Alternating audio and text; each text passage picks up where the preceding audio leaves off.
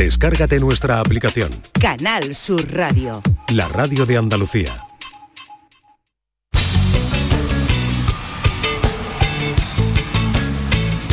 La tarde de Canal Sur Radio con Mariló Maldonado.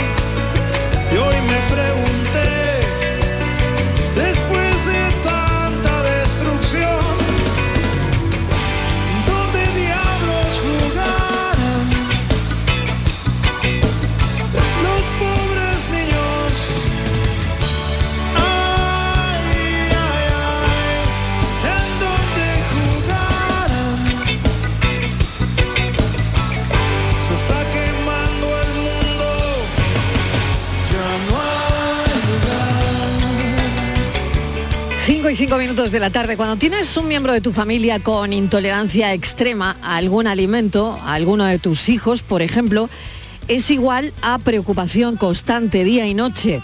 Sin embargo, la preocupación de unos padres puede impulsar la creación de una solución innovadora para mejorar la calidad de vida, no solamente de las personas o los miembros de tu familia que tienen el problema, sino también de los demás.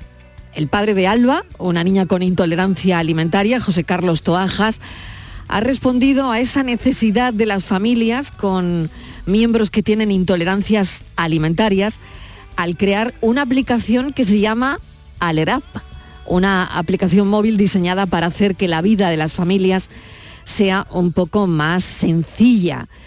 La aplicación es el resultado de una colaboración muy estrecha con también el alergólogo, el doctor Letrán Camacho, lo que demuestra también, fíjense, la importancia de la colaboración interdisciplinar en la atención médica y en la creación de herramientas útiles para pacientes y cuidadores. Eh, claro, médico y padre de la paciente se han hecho amigos y ahora nos contarán bueno, el porqué de esa relación médico-paciente que ha ido más allá de la consulta. Los saludamos ya, saludo a José Carlos Toajas, que es el padre de Alba. Bienvenido, José Carlos. Buenas tardes. Gracias por acompañarnos. Y al doctor Antonio Letrán Camacho, que es el alergólogo eh, que llevaba a su hija y bueno, que ha trabajado con el padre en esta aplicación. Doctor, bienvenido también. Gracias por acompañarnos a esta hora. Gracias por la invitación. Buenas tardes. Bueno, pues a mí me encanta lo primero, eh, pues que esto haya surgido de una experiencia personal. Mm, Y creo que José Carlos debería ponernos en situación. Bueno, pues buenas, buenas tardes a todos los que nos escuchan y, y nada, comentar que esto surge de, yo soy el padre de tres niñas, Candela, Alba y Martina. Mi, hija Alba, que es la mediana, pues es alérgica a frutos secos, en este caso a piñones y, y bueno, es una reunión familiar con piñones de por medio desencadenó en una reacción alérgica y, y bueno, el susto pues fue tremendo porque eh, la niña empezó a ponerse eh, o a tener un shock anafiláctico y, en ese momento tanto mi mujer y, yo no, subi- no supimos cómo, actuar correctamente o intentamos actuar de la mejor manera posible. Eh, esto nos llevó a, a tener una relación continua con, con Antonio, que, que empezó siendo doctor y convirtiéndose eh, después de, de tanto contacto en amigos y, después de muchas charlas, de la continua preocupación por, por mi hija y demás, porque todo el que tenga o todo el que sea padre, pues sabe lo que es tener un hijo y que, y que tenga un problema, pues nos llevó a, a empezar a trabajar eh, en el desarrollo de, de esta aplicación. La Claro, José aplicación Carlos, porque mm, quería incidir en eso, ¿no? Eh, tu hija tiene una alergia mm, enorme, ¿no? A, lo- a los piñones en este caso, ¿no? Y, y claro, cualquier cosa puede llevar trazos o lo que te tiene que preocupar es cuando, yo qué sé, tu hija va a un evento, a un cumpleaños, a alguna cosa así, ¿no? Y, y tú no, mm, no tienes el control de todo lo que va a tomar, de todo lo que va a comer, ¿no? Aunque uno eduque a, su hija en, pues eso, en la intolerancia, pero la verdad es que yo me ponía en, en tus zapatos eh, o en los zapatos de la madre, ¿no? O de los hermanos y una piensa, madre mía, qué complicado, ¿no? Qué complicado porque, eh, bueno, es, es muy difícil, ¿no? Hoy en día, como, como sabemos todos, eh, cualquier alimento puede tener trazas o puede estar contaminado y, y- y vivimos con la, como se suele decir, con las carnes abiertas. Claro. ¿Qué es lo que, qué es lo que pasa? Pues que, que es un sin vivir porque siempre estás pendiente de qué puede tomar tu hija, qué no puede tomar. En, el momento en el que tiene cualquier tipo, cualquier pequeño síntoma, está ya eh, con el miedo en el cuerpo de si puede ser una reacción alérgica o simplemente es eh, una reacción normal. Y, bueno, es- eso pues para los padres es una, una, constante, una constante preocupación, tanto para mí como para mi mujer Rocío. Claro, claro. Bueno, ¿y cómo llega la aplicación?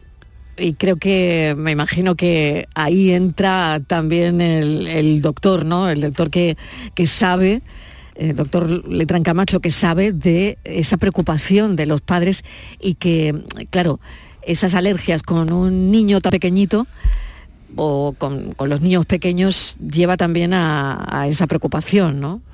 Claro, realmente este tipo de alergias, como bien comentaba José Carlos, en muy poquitas ocasiones eh, podemos plantear algo diferente a tener un buen diagnóstico y buenas herramientas de tratamiento en caso de reacción accidental. Entonces queríamos, el fruto de mucha conversación, de muchas eh, inquietudes conjuntas, eh, queríamos hacer a una herramienta que su- supusiera una ayuda el- en el momento concreto en donde el padre o el paciente se está enfrentando a una reacción alérgica por accidente, porque ha tomado alimento frente al que es alérgico. ¿no? Es verdad que nosotros hace mucho tiempo en la consulta, eh, bueno, pues tenemos nuestros documentos, nuestras recomendaciones en papel, que son como ya habituales, ¿no? Tenemos documentos ya validados y protocolizados. Pero es verdad que el papel se deja en un cajón. El papel se da un día y la reacción acontece seis meses después. Entonces queríamos crear un- una herramienta que, que la, la tuviéramos accesible, que fuera una herramienta rápida, porque realmente una reacción alérgica cuanto antes la trates, antes la controla, y que eh, la tuviéramos muy accesible. ¿no? Entonces, bueno, pues desgraciadamente estamos, digo desgraciadamente porque estamos todo el día pendientes de la pantallita del móvil, de leemos el periódico, pagamos el banco, eh, hacemos todo con el móvil. Entonces pensamos que podría ser de una gran utilidad tener una herramienta muy accesible y muy fácil de usar en donde con poquitas cositas, con poquitas va- variables, en cuestión de segundos, cuestión de tres clics, dos clics que diéramos en la aplicación, el, el padre o el paciente, el cuidador, el- tuviera claramente qué tratamiento el que tiene que hacer y cómo tiene que hacerlo. ¿no? Es muy curioso porque ya me están preguntando por redes, Eva me, me preguntaba si eh, solo para niños o también para adultos, porque me decía esta oyente que ella sí que tiene eh, intolerancia, mm, alergia extrema, ¿no? Eh, y me decía a algunos alimentos, ¿no? Pues en principio empezamos a trabajar en esta aplicación basándonos en la experiencia mía con mi hija y, y- y empezamos a, a desarrollar las diferentes variables y demás, pero que la aplicación puede ser utilizada tanto para, para niños como para adultos. Qué Y- interesante, ¿no? Me decía esta oyente que ha tenido dos shock anafilácticos. Y de hecho, otro, otro tema a tener en cuenta es que puede ser utilizado tanto pa- por el paciente como por, por familiares o personas que tengan a su alrededor que, que tengan conocimientos de la alergia. eh, por ejemplo, en mi caso, eh, si yo dejo a mi hija con mis padres o con mi suegra, pues ellas pueden, ellos pueden, tener la aplicación en el móvil y en un momento dado con, los datos de mi hija hacer uso de la misma. Eh, mi hija no porque todavía es muy, muy pequeña y no tiene teléfono móvil. Pero, pero el día que tenga móvil ella tendrá su aplicación y avisará a sus amigos del, problema que tiene y demás y en caso de que tenga algún tipo de reacción pues abrirá la aplicación, eh, le dará el botón de reacción y, podrá consultar qué es lo que tiene que hacer y los pasos que tiene que, seguir. Es muy interesante y, como decías, eh, para el entorno familiar también, no, solo para la persona que tiene esa alergia, porque claro, a ti si te da el shock anafiláctico es que ya no puedes hacer mucho, ¿no? Pero sí eh, las personas que, están contigo, ¿no? Y, tener conocimiento de que, bueno, esto te podría ocurrir. Doctor, ¿cómo funciona exactamente la aplicación? Claro, eso es algo que tenemos que tenerlo en cuenta porque mucho, mucho, hemos tenido ya gente que nos ha opinado, que a través de redes sociales, a través de, comentarios. Se trata de una aplicación que tiene que ser usada por un paciente que ya ha pasado por una consulta, que tiene su diagnóstico o un diagnóstico de aproximación y que el médico especialista en alergia le ha puesto un tratamiento. Es decir, eh, eh, nosotros siempre en alergia alimentaria eh, el tratamiento farmacológico va de forma escalonada. Para síntomas leves usamos antihistamínico, para síntomas moderados corticoide antihistamínico y para síntomas graves adrenalina. ¿no?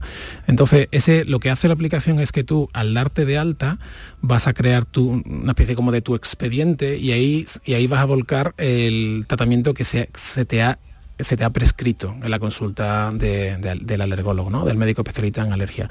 Entonces, se va a crear, eh, tú cuando picas, como decía José Carlos, el botón de reacción, eh, la aplicación en función de tu, del síntoma que tú identifiques que estás sufriendo, la aplicación te irá diciendo el tratamiento que tienes que realizar, y sobre todo las dosis del tratamiento que tienes que realizar. De forma que se abre una especie como de episodio de reacción eh, y la aplicación te va a ir acompañando hasta que la, eh, entre comillas, no está acompañando, evidentemente, porque esto no es un médico, esto es una herramienta eh, que, es, que es lo que es, una aplicación, pero te va a ir acompañando hasta que la aplicación, la, o sea, hasta que la reacción esté, acabe de estar controlada. De hecho, quisimos poner eh, un recordatorio, la aplicación cada 5, 6, 7 minutos te va a recordar, te va a mandar una notificación informándote si la reacción está controlada o no. ¿Por qué? Porque si la reacción está controlada, pues se cerrará el episodio y si la reacción no está controlada, te irá eh, siguiendo, mm, soltando recomendaciones de tratamiento hasta que finalmente la controles. De hecho, hay un momento donde ya te empieza a indicar, oye, vete al médico, oye, eh, esta es la última dosis de adrenalina que puedes ponerte, y incluso la quisimos vincular al 112, es decir, la aplicación en el momento donde ya empieza el tinte de la reacción a coger un poquito más de seriedad, pues ya la aplicación te da la opción de directamente marcar el botón de 112 para, que, para avisar a los servicios de emergencia.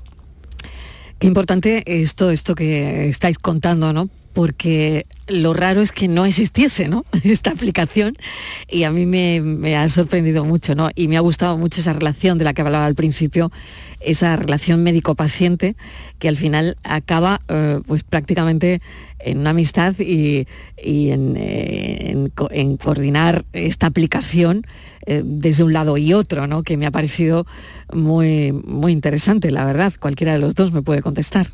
Bueno, como se suele decir, los mejores proyectos suelen salir fuera del ámbito profesional, en la cafetería y sentado tomando... Es verdad, en el momento en el que uno está más ocioso es cuando la creatividad aumenta y, y salen las mejores ideas. Mm. Sobre todo mm, es una manera muy ilustrativa desde mi punto de vista de cómo la tecnología puede ser una aliada muy valiosa en, la gestión de problemas de, salud de este tipo, doctor. Sí, la verdad es que sí, esto hemos notado un, bueno, pues fue una verdadera tormenta, ¿no? Eh, a, raíz del COVID, ¿no? Cómo tuvimos que adaptarnos y acelerar todos los, todos los medios disponibles para, porque el paciente no podía acudir a la consulta o no debía acudir a la consulta, entonces ha habido, eh, hubo una explosión de recursos, una explosión de inquietudes para ver cómo podíamos ayudar a los pacientes que estaban en casa y que, y que bueno, pues que no podían salir de casa y sin embargo seguían estando, estando enfermos, ¿no? Y hemos hecho de todo, hemos tirado de teléfono, hemos hecho videoconsultas, ¿eh? Pero es verdad que el, a día de hoy la, la capacidad de desarrollar herramientas de, este, de este sentido, una, herrami- una herramienta como esta que, bueno, pues que la tenemos disponible en las dos tiendas de aplicaciones, ¿no? Que es de descarga gratuita, que es fácil de, que no te va a ocupar mucho sitio en el móvil y que después es sencilla de usar, es verdad que nos permite la, la posibilidad de que el paciente, ya te digo, no es un médico, pero eh, te puede dar mucha más tranquilidad en el sentido de que te va a hacer recomendaciones. No lo hemos dicho, pero indudablemente todo está ajustado a ficha técnica de producto, a recomendaciones de, de documentos de consenso, de manejo de reacciones alérgicas. ¿eh? O sea que vas a tener un poco una herramienta que, si bien no es la panacea, no es un milagrosa, pero sí te va a dar mucha más tranquilidad de que lo que estás haciendo es lo que tienes que hacer.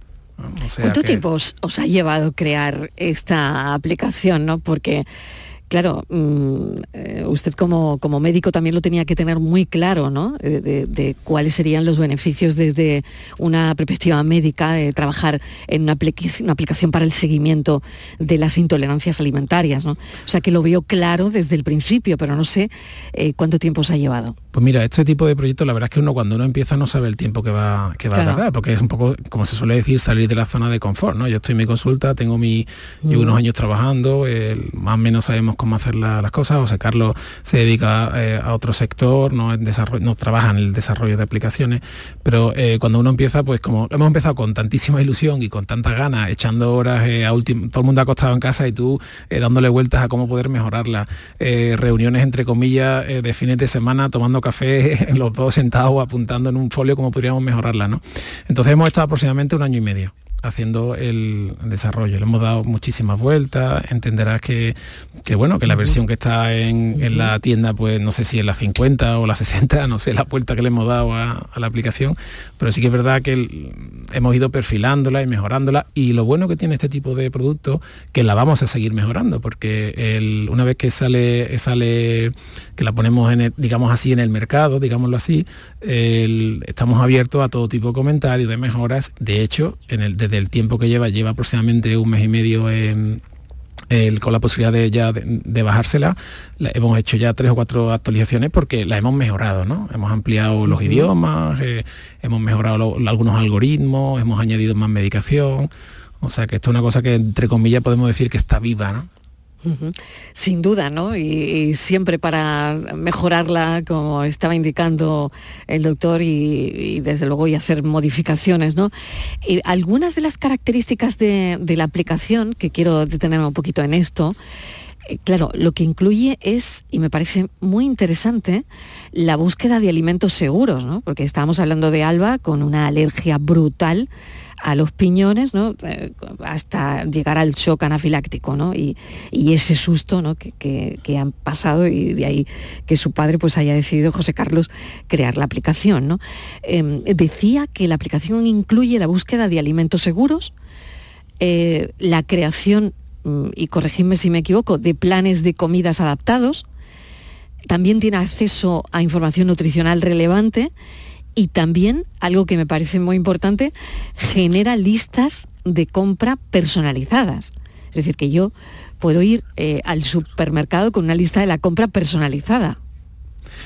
Pues mira, estos son eh, ideas que el- la aplicación son ideas para futuro. Es Para el futuro, sí, están ahí, sí, ¿no? Sí, sí, están ahí, están ahí. Son ideas que, bueno, pues como comprenderás, esto eh, ha sido muchísimo esfuerzo. Hemos estado, como digo, sacando horas de donde no las había, pero el- son ideas que nos surgen, ¿no? Y son ideas que tenemos en eh, proyectos para seguir, para seguir mejorándola, ¿no? Claro, El- porque esto nos va a facilitar la vida, ¿no? Claro, de fundamentalmente. alguna mira, manera y se trata de eso. Claro, el paciente, el paciente que tiene este tipo de problema tiene muchísima afectación en su calidad de vida. No solamente el niño, en este caso Alba o cualquier niño parecido a Alba, sino también en los padres, ¿no? Entonces todo lo que estamos haciendo es intentar mejorar la calidad de vida de- del paciente, ¿no? El- y como decía antes, esto es una herramienta que la potencialidad. Estamos empezando y esto por ahora, no, no nos ponemos límites, no nos ponemos techo, ¿no? Entonces todo lo que sea eh, facilitar o prevenir cualquier medida preventiva que nos ayude a que el niño no tenga una reacción accidental, pues será, será bien recibida. Y todo eso que comentas, por supuesto, son cosas que, que están en, las- en el segundo folio de, de- de nuestro proyecto para ir eh, añadiéndola poco a poco. ¿no? Pues José Carlos, no sé si quiere añadir algo más, porque bueno, aquí ha sido fundamental esa interacción y es lo que me parecía muy interesante para esta entrevista, mm, charlar con un padre que tiene pues en casa una niña con intolerancia y el médico que trabajan ambos juntos codo con codo para sacar esta aplicación. José Carlos, no sé si nos hemos dejado algo sin contar. No, en principio por mi parte no. Lo único es destacar de la aplicación eh, el tema de que, de que, tiene un botiquín actualizable y que, te va informando de los medicamentos que tienes en tu casa y de las fechas de caducidad con alertas. Después tiene un informe que, que, que va personalizado por cada usuario. En el caso de mi hija, por ejemplo, yo este informe lo puedo enviar tanto a familiares, amigos, fiestas de cumpleaños, eh, eventos, restaurantes, bodas y demás, para informar sobre el problema que tiene mi hija, para que lo tengan en cuenta con, opciones a que, a que el menú vaya personalizado. Y después lo principal de la aplicación es el botón de reacción que, que es el que te va a guiar en el momento en el que, en el que entra uno un poco en shock o en pánico y no sabe, no sabe cómo actuar para solventar la situación. Qué interesante. Y, todo lo que sea así es bienvenido en este programa para difundirlo.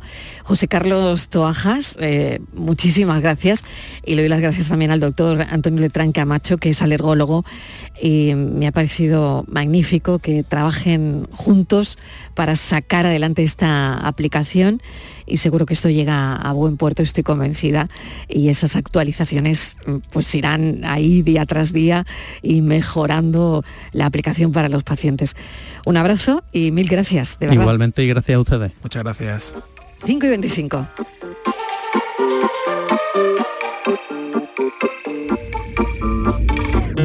Te bloqueé Insta, pero por otra cuenta veo tus historias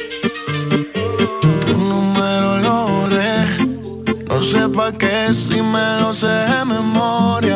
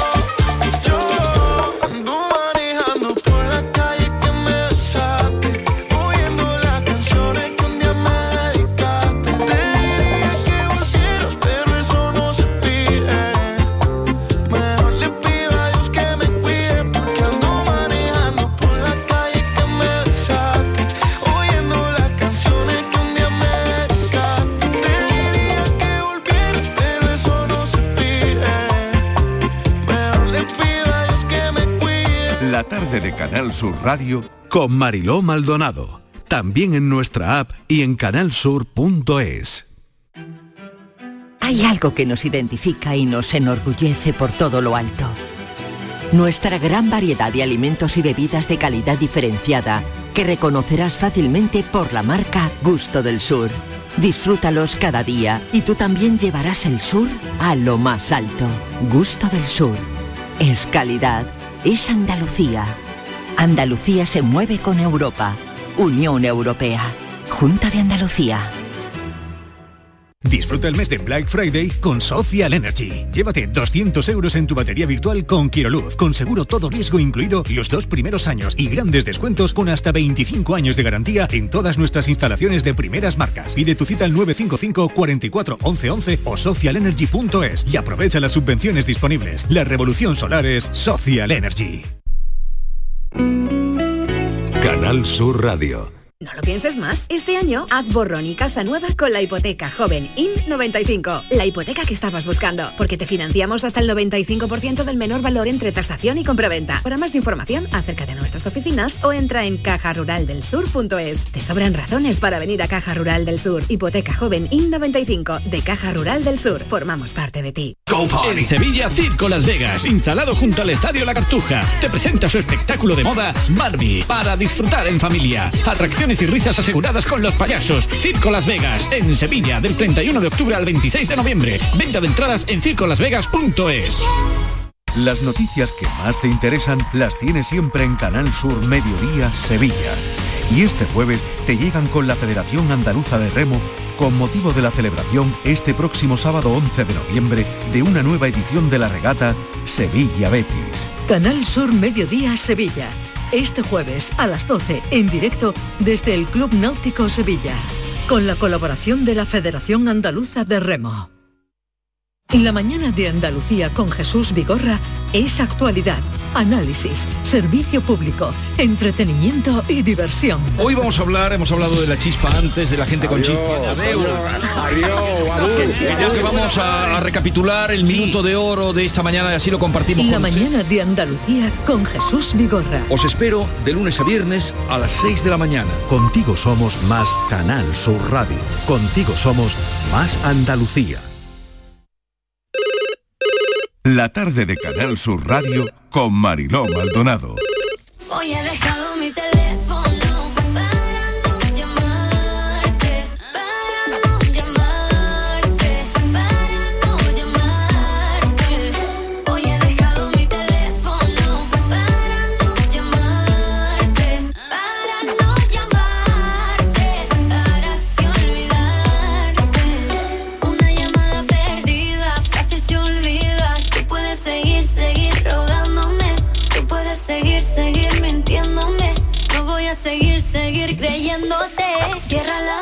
31 minutos de la tarde, esta es la tarde de Canal Sur Radio. La edad a la que un niño debe tener su primer teléfono móvil es un debate intenso ahora mismo. Yo no, voy a decir que a la par de otros, pero, pero sí que es un debate intenso, ¿eh?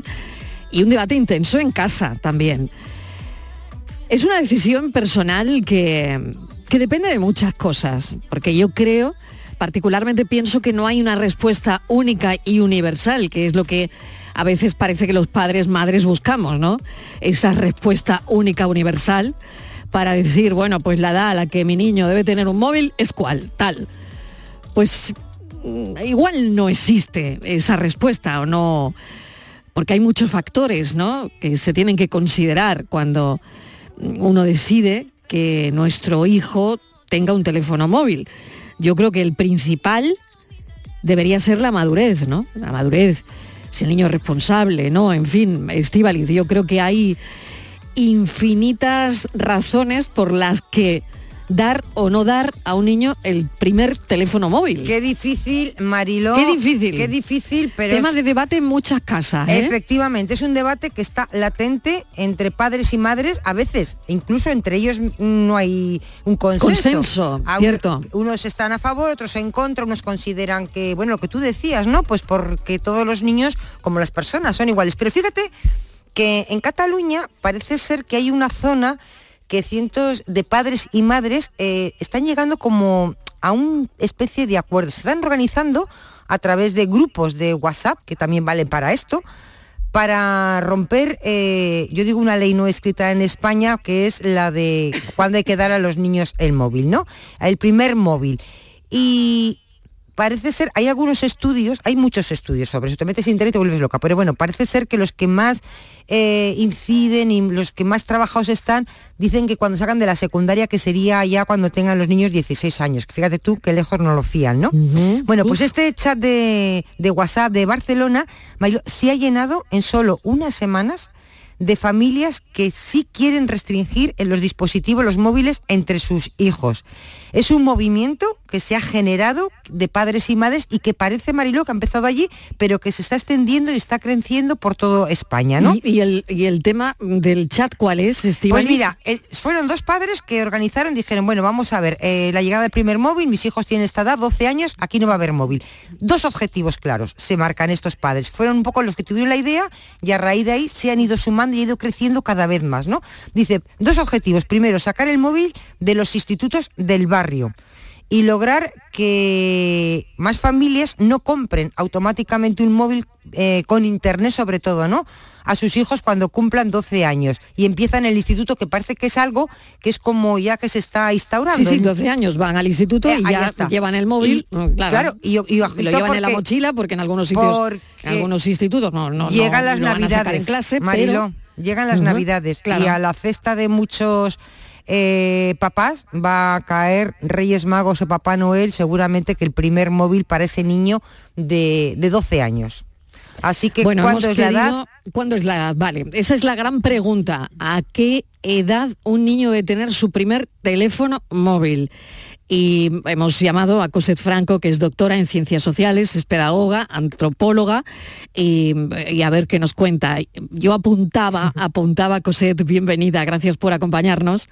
Buenas tardes, muchas gracias a vosotras. Apuntaba el asunto de la madurez, ¿no? Eh, la madurez y la capacidad de un niño para asumir la responsabilidad de un teléfono móvil que, no sé, desde mi punto de vista sería crucial.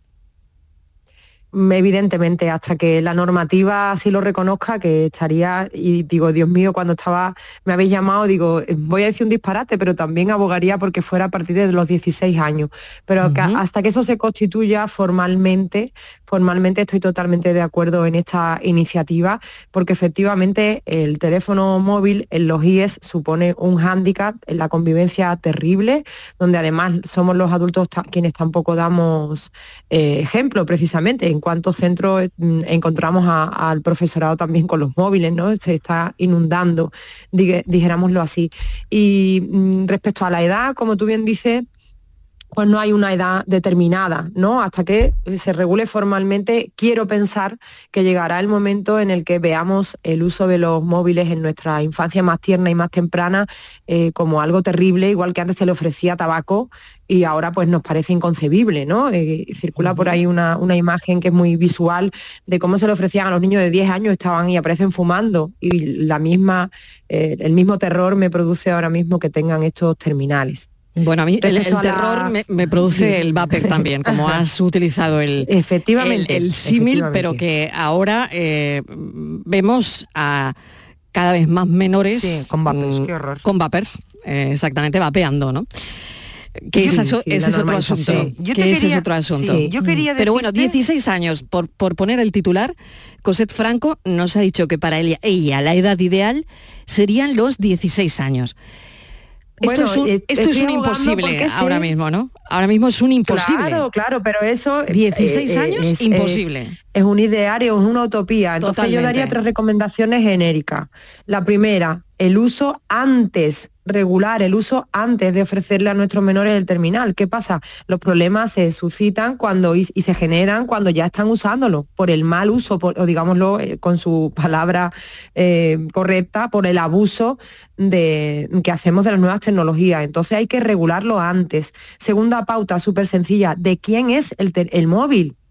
El móvil es de los padres, los chavales se quedarían con un terminal exclusivamente. Abonamos las cuotas de las líneas telefónicas, que ya lo hemos asumido en nuestras facturas y demás, pero por lo tanto el terminal nos pertenece, eso significa que es mío. Estamos atribuyéndole, tú lo describías antes, eh, Mariló, eh, son responsables para que tengan un teléfono, pero el, termo- el teléfono no es de, lo- de los menores. Si es que ya estamos actuando bajo un vacío legal, no podemos eh, hacerles el engaño, por decirlo así, ¿no?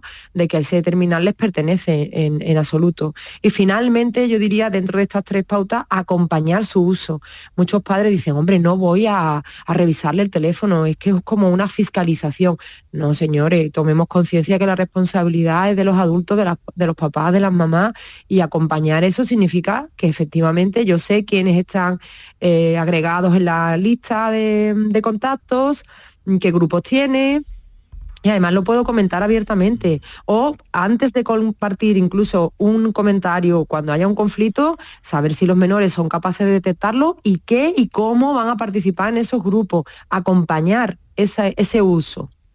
Estíbaliz, que querías Sí, añadir algo. sí, adelante. me- también me parece interesante que se podemos se puede analizar eh, el movimiento este que ha surgido entre los padres, ¿no? Que ha empezado en una zona de Barcelona, pero que se está extendiendo ya por todo por todo eh, el país.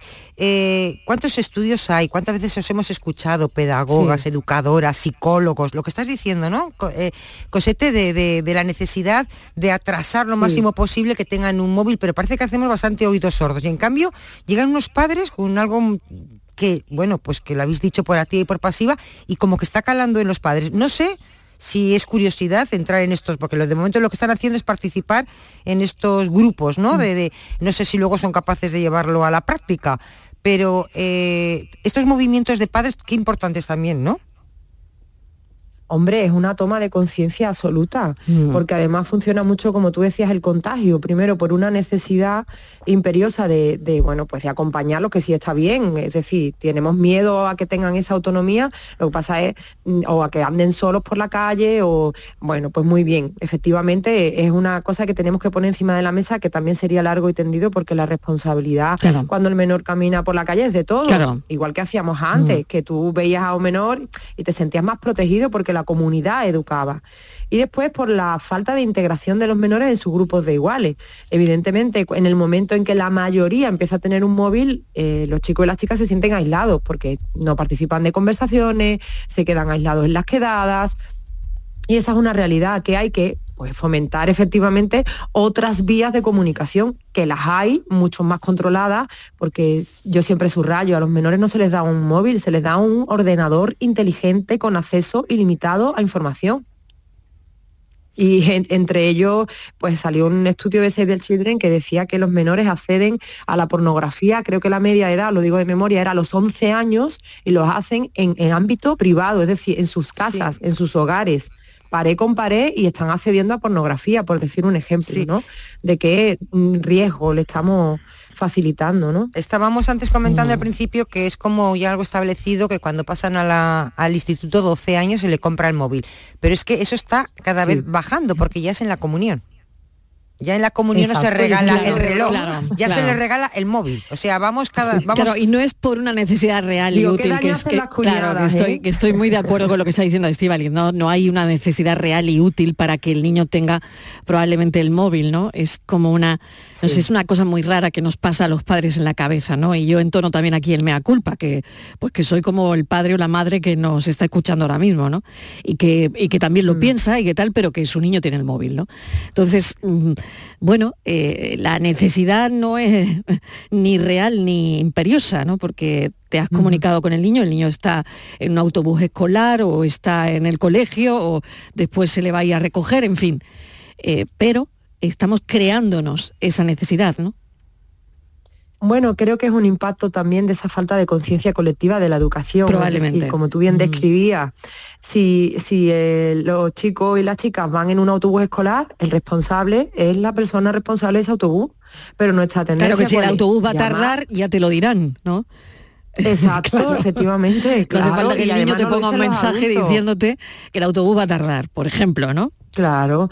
Bueno, o en un cumpleaños, imagínate un cumpleaños exacto. donde van niños de 10 años y la tendencia es, vienen y te dicen, bueno, lo digo también por circunstancias sí, personales, sí, sí. bueno, es que mi papá me está esperando en la puerta. Digo, no, no, pues dile a tu papá que me mande un mensajito a mí. Claro, porque yo viene bajo mi responsabilidad, ¿no? Y estamos eh, confundiendo también los roles, porque no es una responsabilidad de los menores. Y desde luego, porque ese comentario es eh, súper escuchado de madres y padres, y además, bueno, habréis visto memes inclusive que dice, ¿cómo es posible que tenga el móvil todo el día pegado y yo te llamo y no lo tengas? Bueno, que eso es No me pasa, contestes, pasa no siempre, me ¿no? cojas el teléfono. Pasa siempre. No lo sé. Ahí el- está el tema también que poníamos sobre la mesa de comunicación familiar, ¿no? Eh, cómo nos comunicamos con nuestros hijos y si al, al final el teléfono móvil lo que está haciendo es o que creemos que está haciendo es mejorar la comunicación con nuestros hijos y la coordinación entre los miembros de la familia. Es decir, bueno, pues ahora tu pareja no puede ir a recoger al niño, pero te llama a ti o lleve tú, no sé cuántos, tal. ¿Esto se podría hacer sin móvil? Al final, oye, no, que no va papá, que voy yo, espérate, eh, no sé cuánto, o te vas con la madre de fulanito, en fin. Al final estamos eh, coordinándonos con el teléfono móvil los miembros de la familia. Eh, en fin, no, no sé, ¿está mejorando nuestra comunicación, por un lado?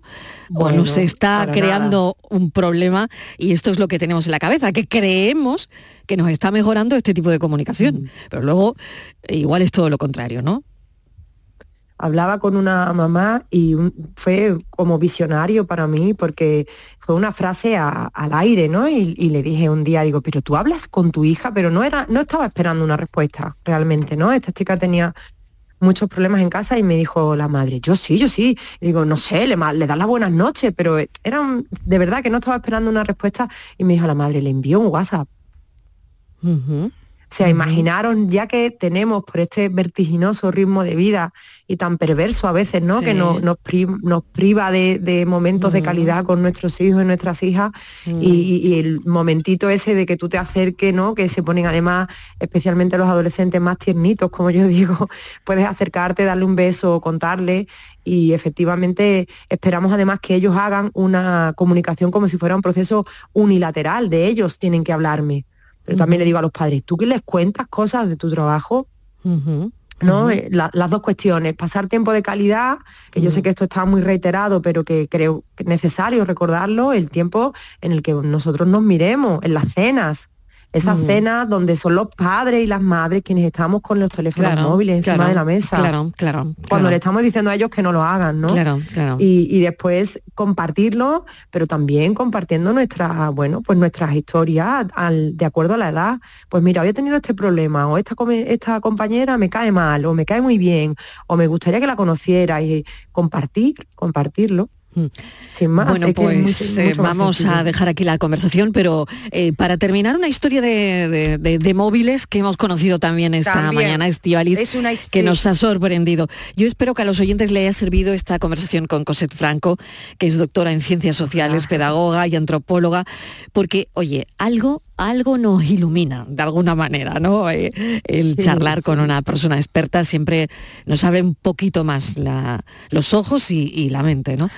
Y, Y terminamos bueno, con ese titular. A ver. Sí, y que Mm. no echen en saco eh, vacío esta noticia, que también es de hoy, es un estudio eh, transversal de la Universidad de Ginebra en colaboración con el Instituto Suizo de Salud Pública y Tropical y está relacionado con los móviles. En este caso, el uso de los móviles que dan los adultos y en concreto los hombres. Dicen Marila, Marilo los científicos que el uso frecuente del móvil afecta a la calidad del semen. Dicen que entre el 30 y el 50% mm, de los hombres en edad fértil tienen un semen de muy baja calidad.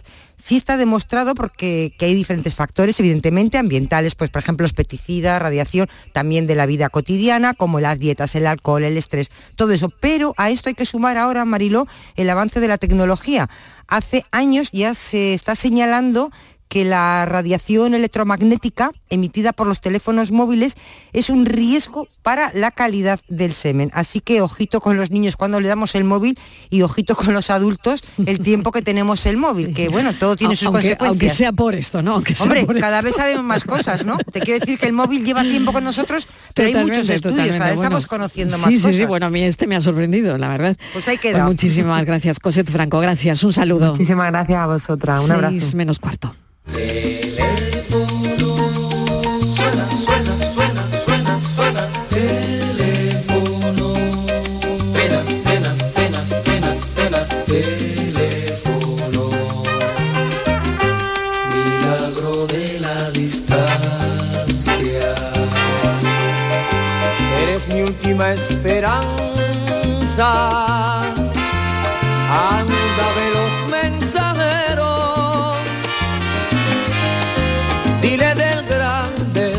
Desespero que siente mi corazón. Gritando cuánto la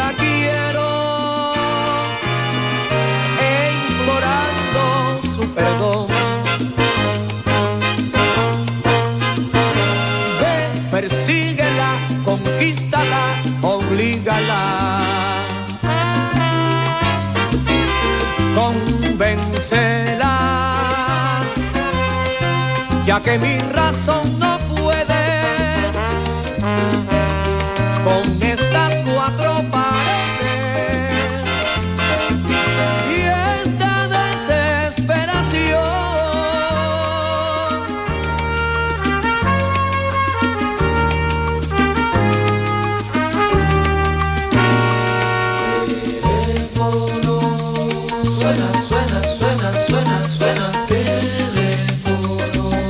Tarde de Canal Sur Radio con Mariló Maldonado. También en nuestra app y en canalsur.es.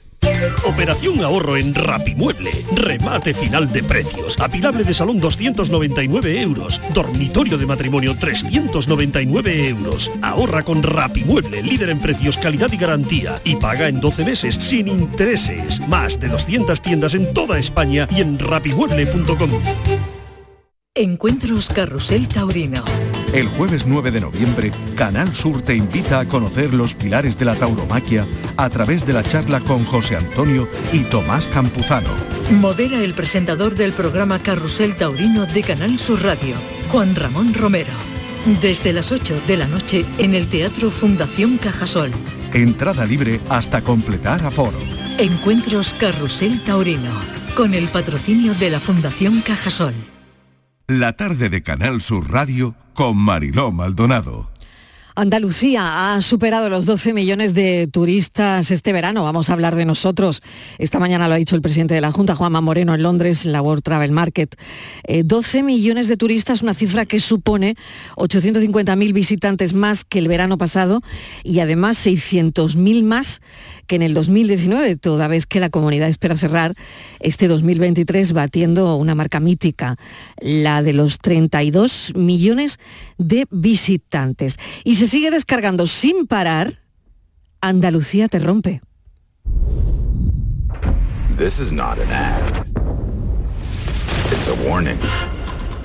I know a place. A place that will break you into a thousand pieces. And will stay. Run. Absolutamente espectacular. Es donde se ha estrenado en la World Travel Market de Londres internacionalmente esta campaña de comunicación para promocionar Andalucía, para promocionarnos como destino, Estíbaliz. Sí, Marilo, es un anuncio, como tú dices, espectacular y por ello se ha hecho viral. Está inspirado en la famosa serie de Juego de Tronos porque los oyentes igual no lo han visto, lo están escuchando.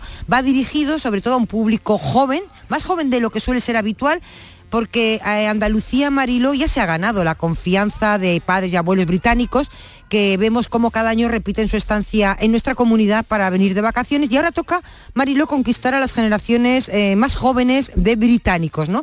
Hay que recordar que el mercado británico es muy importante, es fundamental para Andalucía porque supone el 23% del turismo extranjero. Así que esta tarde Mariló se presenta este, esta nueva campaña, es un spot maravilloso y bueno, pues el presidente de la Junta de Andalucía que está allí, está en, en Londres, como tú decías, en el World Travel Market, pues ha querido decir además, ha querido eh, añadir que aparte de esos datos maravillosos de turismo que ha dado, que va a haber dos importantes congresos, sobre todo Mariló, para conexiones entre aeropuertos. Eso es muy importante, la conexión entre aeropuertos.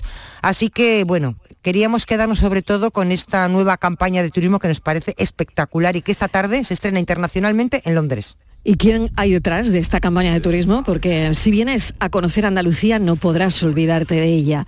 Se te quedará dentro y querrás volver una y otra vez.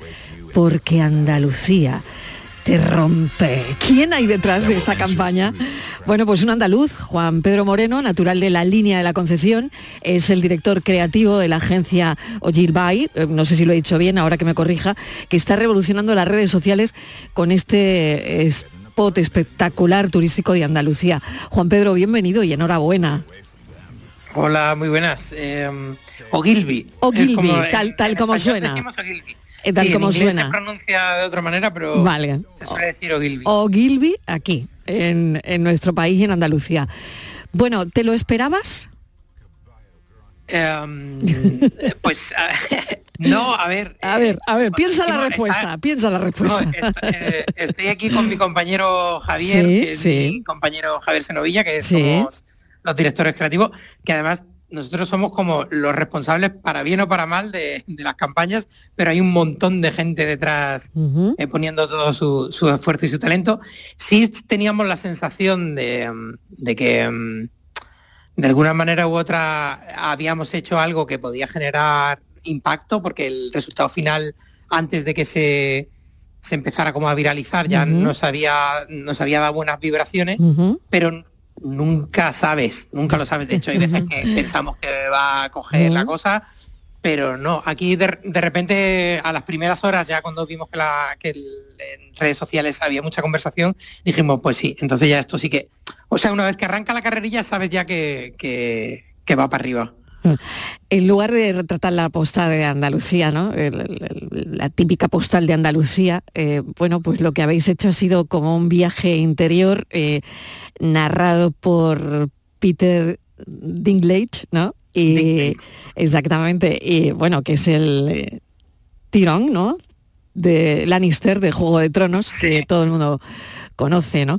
Y mm, no sé cómo surge la idea de, utilizar la cultura, el patrimonio, el legado histórico de Andalucía como un elemento central de esta campaña, pero eh, asociándolo también eh, con esa espectacularidad que tiene la serie Juego de Tronos. Pues eh, Javi, si quieres cuéntale un poquillo. Javier viene Senovilla, claro. Viene, por parte de le- casi casi la culpa de todo la tiene el anunciante. Claro, claro, claro. Javier Senovilla, ¿qué tal? Es el otro responsable tal? de la agencia. Eh, no es, me me cuentan, me cuentan que no es andaluz, pero que a raíz de grabar el anuncio, eh, te lo has creído tanto que te has terminado comprando una casa aquí. Bueno, no sé qué. Eso, me han dicho, eso me han soplado Sí, esta la mañana. O sea, que, esto ha sido que, que ha funcionado tremendo, ¿no? Bueno, tengo, que tengo una vinculación especial con, Con Andalucía. eh, con Andalucía. Bueno. Mis padres pasaron una larga época por allí y me he dejado caer bastante. Tanto que nos hemos comprado una casa, pero sí, antes o después. O sea que al final te has terminado con... El anuncio ha hecho que tú te compres una casa incluso. Bueno, ojalá, ojalá pueda hacerlo. Bueno, no, bueno. pero respondiendo a tu pregunta, lo primero que, Sí. que es un placer estar allí. Eh, vengas de donde vengas, se nos trata siempre muy guay, es una tierra de acogida, eh, nos invade siempre, no lo paisajístico que ya está mm, más que contado, sino esta, esta especie de vuelta a lo, a lo cultural, ¿no? a la cuna de, de muchas civilizaciones que han pasado por ahí. Eso intentaba reflejar un poco, un poco el anuncio. ¿no? Entonces, que no nos dejamos eh, por estas estampas a las que estamos acostumbrados, por las que todo, evidentemente, sino más bien por lo cultural. Y respondiendo un poco a tu pregunta de por qué este, este pequeño gran personaje ¿no? que, que Mm. he puesto delante de, de la cámara, queríamos encontrar a alguien que legitimara un poquito este discurso, ¿no? De Claro. haber estado en Andalucía y dar testimonio que lo que ocurre ahí no te va a dejar indiferente.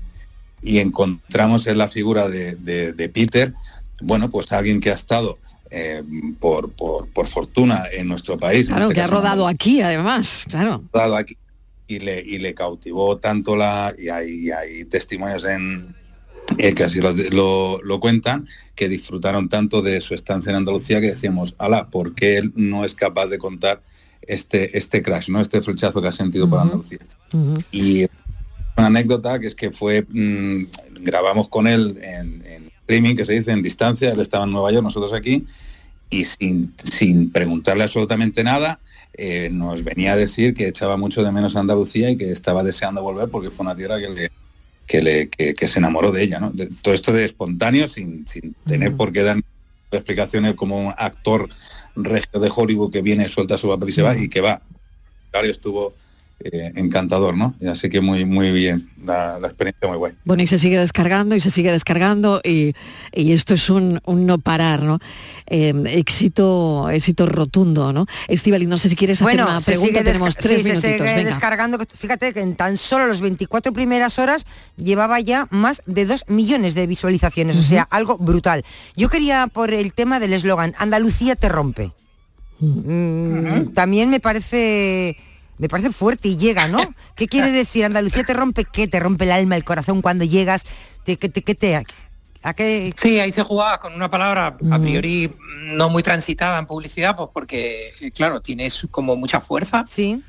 Eh, pero sí nos parecía que, que igual, que tratando de- o teniendo esa ambición, ese objetivo de, de romper algunos códigos de la publicidad de turismo, eh, pues se, se jugaba en, bueno, en castellano con la rotura cuando dices, oye, me ha, me ha- me ha roto me ha roto por dentro, en, eh, tendemos muchas veces en castellano y en, a, a jugar a ese doble sentido, es decir, me ha roto, pero lo que te estoy hablando es desde lo pasional, ¿no? Desde lo positivo.